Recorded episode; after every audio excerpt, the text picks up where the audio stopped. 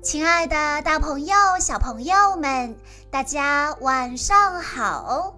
欢迎收听今天的晚安故事盒子，我是你们的好朋友小鹿姐姐。今天我要给大家讲的故事，要送给来自上海的陈雨堂小朋友。故事的名字叫做《金斧头，银斧头》。从前有一个小男孩，家里很穷。他每天上山砍柴，然后背到集市上去卖，换一些生活用品。这一天，他走过一座独木桥，来到水潭边茂密的森林里。砍呀砍呀，砍了重重的一大捆柴，累得满头大汗。唉，我歇一会儿吧。男孩想着，顺手把斧头别在腰间。男孩坐在树墩上，拿起馒头吃了起来。馒头太干。他来到了水潭边，弯下腰想捧一些水喝，不料别在腰间的斧头扑通一声掉到水潭里去了。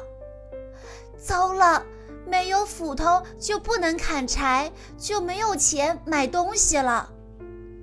男孩越想越着急，忍不住大声哭了起来。突然。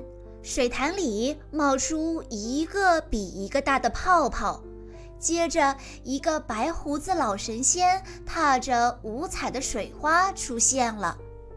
老神仙摸了摸胡子，好奇地问：“可怜的孩子，你这是怎么了？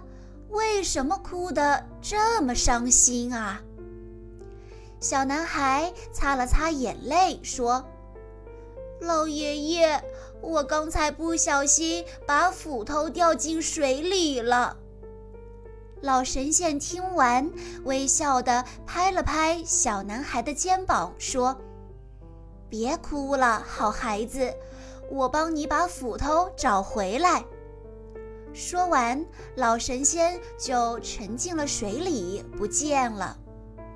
不久，老神仙又出现了。他手里拿着一把金光闪闪的斧头，问小男孩：“这是你掉的斧头吗？”男孩看了看，说：“这不是我的斧头。”老神仙笑着点点头，说：“我再帮你找找。”说完，他又沉进水里不见了。不久。老神仙又出现了，手里拿着一把银光闪闪的斧头。他问小男孩：“这是你掉的斧头吗？”小男孩看了看，摇摇头说：“这也不是我的斧头。”老神仙笑着说：“我再帮你找找。”说完，又沉进水里不见了。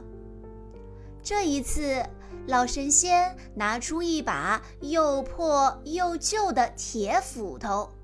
小男孩一见，马上说：“我掉的就是这一把，谢谢您。”老神仙拿出金斧头和银斧头，笑着说：“不用谢。”这两把斧头我送给你，作为你诚实的奖励。这件事情多奇妙呀！小男孩背着木柴回家了，他拿出金斧头和银斧头给小伙伴们看，并将他们带到水潭边，将这件事情原原本本的讲了出来。没想到，一个贪心的樵夫听到后打起了歪主意。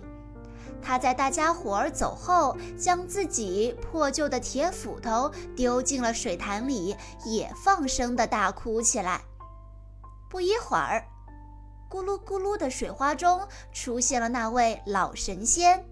老神仙问：“你为什么哭得这么伤心啊？”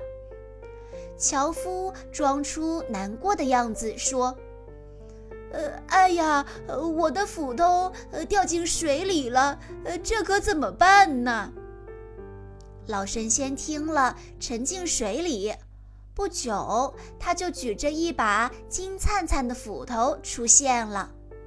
贪心的樵夫乐得眉开眼笑，他赶紧接过金斧头，说：“呃，对对对，这就是我的斧头。”不料，老神仙从袍子里拿出樵夫丢的那把锈迹斑斑的铁斧头，说：“你说谎，这才是你的斧头。”呃，这，呃，呃，这，呃这是我以前掉的斧头。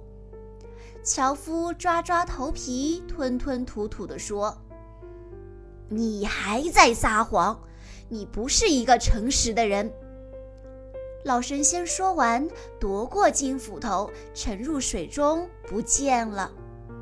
金斧头没得到，铁斧头也没有了。这下，贪心的樵夫望着静静的水面，真的哭了。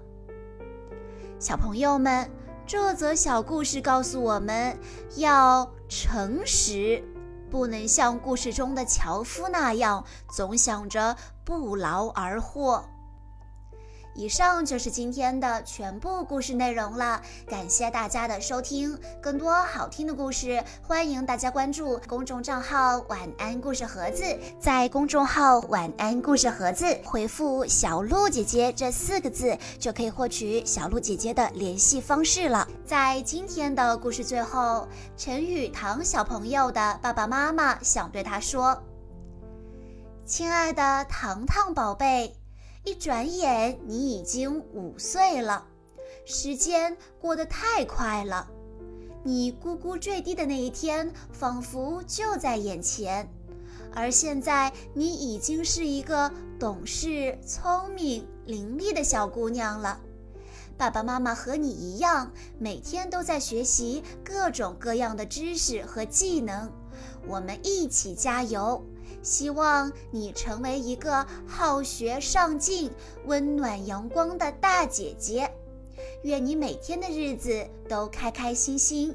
愿我们在彼此陪伴的路上，一起遇见更美好的风景。好啦，亲爱的大朋友、小朋友们，我们下一期再见喽！